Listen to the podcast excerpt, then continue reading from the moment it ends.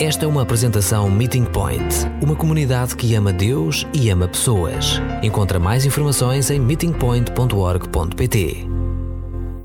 Graça e paz, irmãos. É um assunto difícil, mas lindo, a questão de trindade.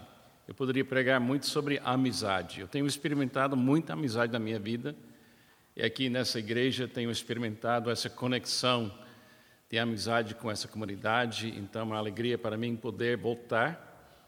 Essa vez a minha esposa Pamela não veio, ela está lá, em, lá no Brasil, ela está passando uma fase de uma, alguns problemas de saúde, então ela não conseguiu viajar comigo. Tenho meu amigo Alexandre, que está aqui, pastor de uma cidade chamada Guarulhos, que fica lá em, no Grande São Paulo, e se você viajar de avião de Portugal para o Brasil, você vai pousar em cima quase da casa dele. Então, por favor, não em cima da casa dele, não, mas lá perto da casa dele, vocês podem visitar Guarulhos. Então, é uma honra poder estar com os irmãos. Eu queria ler um trecho onde no Novo Testamento aparece claramente a Trindade. É no versículo 13 de. Opa, eu acho que eu errei. Tá bom. Eu vou começar, a gente vai chegar nesse aí, tá bom? É, Mateus capítulo 3, versículo 13, tem o batismo de Jesus. É uma coisa interessante que Jesus se batizou, ou foi batizado pelo uh, João Batista, mas ele fez isso para mostrar que ele estava 100% identificado com o ser humano. Ele não foi batizado porque precisava de arrependimento ou perdão de pecado. Ele fez porque o ser humano precisa identificar-se com a vontade de Deus em público, perante os homens, para declarar sua fé no Pai. Mas nesse trecho aparece claramente as três pessoas da Trindade. É muito lindo. Eu vou ler eu acho que essa tradução minha é bem diferente, mas eu acho que todo mundo vai poder, pelo menos, acompanhar e ouvir bem. Por esse tempo, Jesus foi da Galileia para o Rio Jordão, a fim de ser de João, a, a fim de que João o batizasse. João, porém, quis convencê-lo a mudar de ideia, dizendo: Eu é que precisa ser batizado por você, e você vem a mim? Mas Jesus respondeu: Deixe por enquanto, porque assim nos convém cumprir toda a justiça. Então ele concordou. Depois de ser de batizado, Jesus logo saiu da água, e eis que os céus se abriram, e ele viu o Espírito de Deus, o Espírito Santo, descendo como pomba, vinda sobre ele. E eis que uma voz dos céus, que seria a voz do Pai, dizia: este é o meu filho amado em quem me agrado. Da mesma forma que no Antigo Testamento, em Gênesis capítulo 1, a gente encontra um mover de Deus. E nesse mover de Deus aparece três partes ou realidades em união, agindo em harmonia total. E também podemos dizer em amizade pura. Para o cristão, tudo que se vê é fruto da Trindade. Para o cristão, a Trindade se revelou na pessoa de Jesus. Por isso, Jesus fala em João 14: Quem me vê, vê o Pai. Pode falar isso comigo? Quem me vê, vê o Pai. Então, quando você fica focado em Cristo, revela, fica revelado para você o Pai e o Espírito. E Jesus se fez carne e habitou entre nós, e vimos a sua glória como a glória do unigênito do Pai. Agora, usamos hoje à noite ilustrações que eu me lembro da minha infância, alguém tentando me explicar a Trindade, e são excelentes: o ovo, com as três partes, a água que se transforma. Mas a coisa no mundo mais semelhante a Deus é você. A coisa no mundo mais semelhante a Deus é você. A Bíblia abre e diz que Deus criou o homem. O homem, no Antigo Testamento, a ideia não é o masculino, é a humanidade, dividido em duas partes, masculino e feminino. Você pode compreender a Trindade conhecendo você. Deixa eu explicar. A pessoa que me ensinou essa nova maneira de falar da Trindade era um missionário. O nome dele era E. Stanley Jones. Eu nunca vi ele na vida, mas através dos livros dele, esse homem que faleceu no século passado tem me abençoado muito. Ele passou 55 anos na Índia como missionário. Era um americano metodista. E quando ele explicava num dos seus livros a Trindade, ele falou: pense em si mesmo. Imagine dentro de você, no mundo invisível dentro de você, nasce um desejo. Nasce um desejo. E ninguém vê esse desejo. Mas para você que sente esse desejo, esse desejo é real. Eu quero comer. Quando isso nasce em mim, eu não posso ignorar. Eu quero dormir. Eu quero ser amado. Eu quero amar. Dentro de nós, no mundo invisível, nasce desejos. Segundo o Dr. Jones, Stanley Jones, o pai na Bíblia é a fonte do desejo, do querer, a vontade. Por isso oramos no Sermão do Monte, Jesus nos ensina a orar assim: Pai nosso que estás no céu, santificado seja o seu nome Seja feita o? A sua vontade. Aqui neste mundo, como está sendo feito no seu reino. Então, você e eu somos fábricas de desejos. Nem sempre são desejos bons. Mas Deus também é um Deus que tem vontade que quer certas coisas, que aceita certas coisas. Então, quando um desejo nasce em você, o que é que você precisa para externar essa vontade? Como é que você revela para outras pessoas que essa vontade nasceu?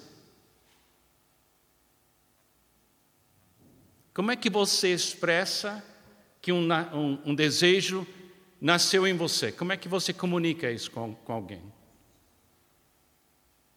Se é fome, você fala o quê? Estou com fome. Entendeu? E uma criança recém-nascida, quando ela sente fome, o que a criança faz? Chora, faz barulho, incomoda todo mundo. Aí se torna adolescente e cria mais confusão ainda. O pai é a vontade. O Filho é o Verbo, a palavra, Criador. Deus queria luz e disse: haja. Essa foi a voz de Jesus. Jesus é o Verbo eterno, o Logos eterno. Então, quando você tem um desejo, você tem que criar uma palavra e tem que expressar com a sua voz esse desejo que ninguém vê. A Bíblia fala que ninguém jamais viu Deus. Mas vendo Jesus, a gente fala: quem vê Jesus, vê o Pai, vê o coração, o desejo do Pai. Então, uma vontade nasce Uma palavra é escolhida e ela é comunicada, mas como é que a palavra viaja? Como é que a palavra viaja de mim para você? Pelo vento. Pelo vento. Eu falo e a vibração da minha voz passa nesse mundo invisível do ar e chega em você. E Jesus sempre falou assim: quem tem ouvidos para ouvir, ouça. Ouça. Quem ouve essas minhas palavras e as pratica é uma pessoa sensata que vai construir sua casa sobre a rocha daquilo que Deus quer, aquilo que Deus falou e aquilo que foi enviado então, para eu descrever a Trindade, eu gosto de descrever como Stanley Jones fez. O Pai é a vontade, o Filho é o Verbo, o Espírito é o vento. A vontade, o Verbo e o vento. Se lembra do dia de Pentecostes? Eu sei que você não estava presente. Mas se lembra da história de Pentecostes? O que aconteceu? Um vento veio dentro da, da sala o fogo queimava em cima de cada cabeça, representando o Espírito Santo, o mover de Deus, e caiu sobre aquele povo uma possibilidade. O que foi essa possibilidade? A possibilidade que nasceu é a igreja. E essa vontade que veio sobre aquele povo vem sobre você. Essa vontade, essa, esse verbo que falou com aquele povo fala com você. E esse vento, esse mover do Espírito, enche seu coração até hoje, se você parar e ouvir e obedecer e cooperar. Então, quando a gente pensa na Trindade, a, a melhor ilustração da Trindade é você. Por exemplo, ouvi você orar e a sua oração foi linda tem vontades em você. E você vai aprender a separar as vontades que vêm de Deus e as vontades que não vêm de Deus. Você vai descobrir que Deus dá livre arbítrio para você escolher entre vontades. Você vai andar no mundo que tem muitas vontades. Jesus chamou isso o caminho largo. Você vai descobrir que tem muitas vontades que as pessoas vão sugerir para você.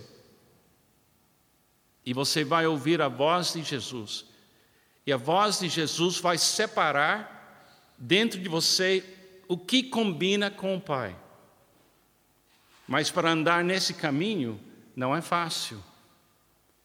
Porque a gente tem que escolher a voz de Jesus acima de tudo. A gente tem que andar na palavra de Cristo, não estou falando da palavra escrita, eu estou falando do que saiu da boca de Jesus. Porque o que saiu da boca de Jesus realmente fecha o assunto.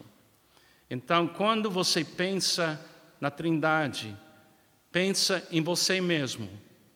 Você tem vontades, você usa palavras, e você quer que a sua mensagem chega até alguém para aquela pessoa cooperar com sua vontade. Eu me lembro quando eu tinha 20 anos de idade, a minha esposa, naquela época, minha noiva, tinha 19 anos de idade. E no dia do nosso casamento, todo essa esse desejo de eu ser um com ela, com a minha vida, foi transformado em votos eu me lembro quando ela entrava na igreja e ela chegou perante o pastor que fez, o, o pai dela, que era o pastor, e o meu pastor que fez o, o casamento. Eu me lembro daquele momento que houve uma união entre o desejo dela, os meus meu desejo, e foi troca de palavras entre nós. E o que ela falou, que ela ia me amar, até a morte, na riqueza, na pobreza, entrou na minha cabeça. Agora passaram-se 48 anos. Mas o que nos une? Vontade, palavras e o Espírito de Cristo. Eu estou unido com minha esposa com coisas invisíveis. Vontade, palavras e comunicação entre nós. Mas também a igreja é noiva de Cristo. A igreja é a noiva de Cristo. Ele nos chama e ele fala para nós, no nome do Pai, eu quero passar eternidade com você. Eu quero me unir com você. Eu quero andar com você na saúde ou no fogo. Eu quero estar com você. E ele aguarda sua resposta. Ele aguarda a sua resposta. Da mesma forma que a Pamela fez votos e eu tinha que também fazer votos, e os pastores perguntaram se tinha alguém lá na sala que tinha alguma coisa contra o nosso casamento. E nenhuma voz foi levantada contra. E a partir daquele momento, eu passei a usar um anel, esse aqui é edição 2, porque eu engordei que simboliza o quê? Vontade, palavras e mover. Então, a melhor ilustração da Trindade é você. E uma outra ilustração legal da Trindade é um casamento. Num casamento bom, a vontade, as palavras e o mover do som e do espírito se transforma numa amizade. Talvez a melhor coisa num casamento é ser amigo do seu, da sua esposa ou marido. Uma amizade que nasce que é uma, uma amizade de tanto conhecimento e tanta história que você não consegue imaginar você não está com essa pessoa. Eu me lembro da, do, da dona Ruth, a mãe da minha, a minha esposa Pamela. O marido dela faleceu com 50, ele estava com 51 anos de idade quando ele faleceu. E a dona Ruth, ela nunca casou de novo. E ela viveu até 86 anos de idade. E ela vivia como se Byron estivesse presente. Ela não viu ele, ela não tocou mais nele, mas para ela, a amizade era eterna. A gente não vê Jesus neste momento, mas tem alguma coisa em nós que diz: eu estou conectado com Ele como um, uma noiva é conectada com o noivo, embora não estão juntos. Quando Jesus termina seu ministério aqui no mundo, ele chega em Mateus capítulo 28, acho que agora é esse trecho aqui, 28, 19 e 20. Chegamos, está vendo? Eu falei que eu ia chegar lá. E diz assim: Jesus já morreu na cruz, já pagou o preço dos nossos pecados, já fez tudo por nós, para nós.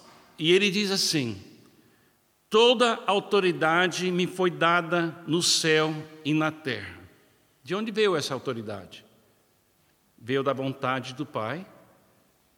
E ele agora está falando desse fato e disse: Portanto, vão e façam discípulos de todas as nações, batizando-os em nome do Pai, nome do Filho e o nome do Espírito Santo. Neste exato momento, no nosso mundo de 7 bilhões de pessoas, tem membros da igreja cristã, discípulos de Jesus reunidos, ou reuniram hoje de manhã em outro lugar. E eles fazem parte de uma amizade eterna. Porque eles estão na mesma vontade que você está. Na mesma palavra que você ouve. Tem um trecho em João capítulo 10 que, é, uma, é bênção para mim. Eu, eu cansei, durante essa caminhada longa de vida pastoral de mais de 45 anos, de ver as divisões da igreja. E cada dia nascem mais grupos. E eu tenho esse anseio de fazer parte de um rebanho, com um só Senhor, com um pastor. E Jesus fala: as minhas ovelhas ouvem a minha voz. Fala isso comigo. As minhas ovelhas ouvem a minha voz. Existe uma igreja, e ela é a igreja que quer fazer a vontade do Pai e ouve a voz do Filho e percebe o mover do Espírito Santo nas suas vidas. Eu faço parte desta igreja. Você faz parte desta igreja ela é eterna. Em João capítulo 15, Jesus disse: Eu não chamo vocês mais servos, eu chamo vocês meus amigos. Por quê? Da mesma forma que eu chamo minha esposa minha amiga. A Pamela tem muitos títulos. Ela é minha irmã em Cristo. Ela é minha namorada eterna. Ela é minha amiga, ela é minha esposa, mas o que, no, o, que nos faz um? Unimos no nível da vontade, unimos no nível das palavras e unimos no nível de mover. Chega uma hora num casamento, se o casamento é muito bom, que é impossível pensar em uma pessoa e não pensar na outra pessoa.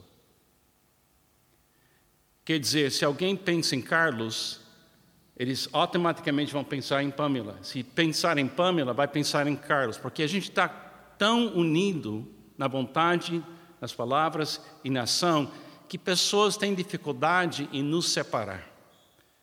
É isso que Deus quer fazer na sua vida.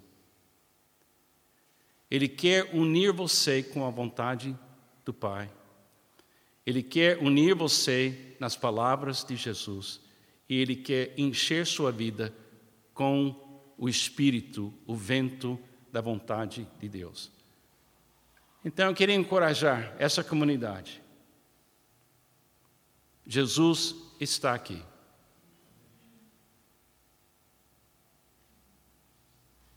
Ele está em você. Deixe Ele revelar para você a vontade do Pai.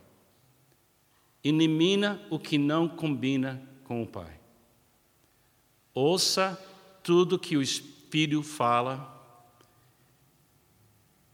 e abre-se para o Espírito Santo encher você com a, o poder e a vibração da palavra viva de Deus. E Ele vai transformar sua vida. E Ele quer passar a eternidade com você numa amizade eterna. Eu nunca fiquei muito impressionado em ir para o céu tocar violão ou flauta, alguma coisa nas nuvens. Mas ser amado pela vontade, pela palavra, pelo vento de Deus, ser amado por Deus, Isso me atrai. Mas ser amigo, ser noiva de Cristo, a igreja, isso me deixa alegre, porque eu acho que vai ser uma coisa linda, misteriosa e eterna, e eu quero fazer parte disso. Vamos nos alegrar nessa trindade e essa amizade eterna. Eu não consigo explicar a trindade, mas isso foi minha melhor tentativa até agora então, espero que ajude você porque a entender esse mistério tão grande. Que Deus te abençoe.